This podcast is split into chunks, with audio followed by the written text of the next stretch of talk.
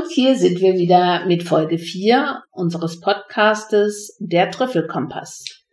Und wenn man jetzt den Trüffel gefunden hat, wie geht es dann weiter? Dein Unternehmen wird als Marke umso stärker und erfolgreicher sein, je genauer es zu deiner Persönlichkeit und deinen Fähigkeiten passt.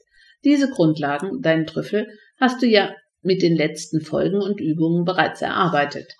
Aber nun musst du deinen Trüffel in deinen Alltag integrieren und nach außen tragen was ein leichtes wird, wenn eben diese persönlichen Werte und Stärken mit deiner täglichen Arbeit in Einklang stehen. Und diese miteinander abgleichen, erarbeiten wir mit unseren Kunden im Brandmarketing oder auch hier im Trüffelkompass. Da kommen dir sicher auch die gleichen Fragen wie mir. Wie muss ich mir das denn vorstellen? Abgleichen und in Einklang, mich als Person und mein Business.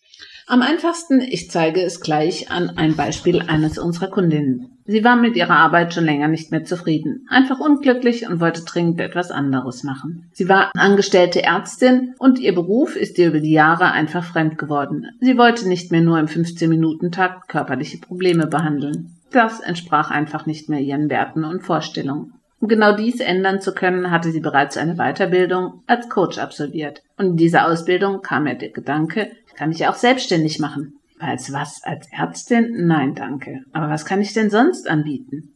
In unserem Coaching haben wir ihre Potenziale angesehen und gesehen, dass sie als Ärztin die Missstände zwischen Zeit, Werten, Geld und Patienten genau kennt. Und warum nicht genau dieses Wissen ihrer Zielgruppe anbieten? Sie die die Schwierigkeiten und Nöten von Ärzten und Ärztinnen im beruflichen Alltag so gut kennt. Ihren ganzheitlichen Ansatz haben wir herausgearbeitet, um genau das ihrer Zielgruppe anzubieten in Coachings und Seminaren. Eigentlich ein schönes Beispiel, an dem man gut erkennen kann, wie wichtig es ist, sich im Klaren darüber zu sein, was der Markenkern ist. Und klar, wenn ich weiß, wer ich bin, was ich kann und was mir wichtig ist, dann kann ich viel selbstbewusster auftreten, weil ganz von selbst Kompetenz und Authentizität zusammenkommen. Und genau das ist der Grundschein für ein erfolgreiches Brandmarketing. Alle weiteren Maßnahmen, authentische Kommunikation, Vernetzung, die Suche nach der relevanten Zielgruppe und der Markenauftritt bauen ja darauf auf. Tja, daher heißt es auch heute wieder, investiere deine Zeit und arbeite in den Aufbau des Grundsteins, Kompetenzen ansehen, loslegen und in Einklang bringen. Es geht jetzt also um Talente, Stärken, Eigenschaften und Kompetenzen. Blättere noch einmal durch die letzten Übungen. Schau dir mal deine ganzen Talente und Stärken an. Das liest sich doch toll, oder? Und hast du das Gefühl, manche Talente könntest du öfter einsetzen? Oder bei manchen, die würdest du gerne ausbauen?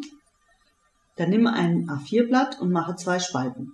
Schreibe in die linke Spalte all deine Talente der Reihe nach auf. Und auf der rechten Seite die Kommentare dazu. Welche Talente passen so? Welche kann ich mit welchen Mitteln stärker zum Einsatz bringen? Alles, was du gerne ändern, aber auch alles, was du gerne beibehalten möchtest. Wenn du das geschafft hast, siehst du gut, was du verändern musst, um wirklich zufrieden mit dir und deinem Business zu sein. Und um dies auch umzusetzen, entwirf nun einen Schlachtplan. Denn mit einem konkreten Schlachtplan bleiben diese Ziele nicht nur Träume. Nimm ein zweites A4-Blatt und mache zwei Spalten darauf. Schreibe in die linke Spalte, was dein Ziel ist und in die rechte, was du tun musst, um diese Ziele zu erreichen. Also in die erste Spalte, wie lautet mein langfristiges Ziel in die linke Spalte? Und rechts, was muss ich tun, um dies zu erreichen?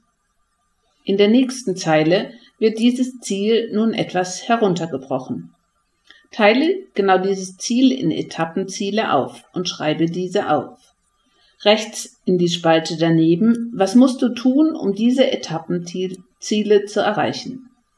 In die nächste Spalte werden nun die konkreten Handlungsschritte eingesetzt. Was ist das nächste Ziel auf meinem Weg zum Etappenziel? Und in die rechte Spalte, was sind die nächsten Schritte dazu? Wirklich wichtig dabei ist, dass du diese, aber natürlich auch alle anderen Übungen schriftlich machst. Denn nur was schwarz auf weiß steht, will auch wirklich umgesetzt werden. Und nimm dir Zeit dafür. Alles, was du jetzt investierst, wird dir später im Marketing und Kundenkontakt um ein Vielfaches Zeit einsparen. Probier es gleich aus. Alle unsere Übungen findest du wieder im Podcast in den Show Notes. Alles für mehr Erfolg und Spaß on und offline. Bis zur nächsten Folge, der Trüffelkompass.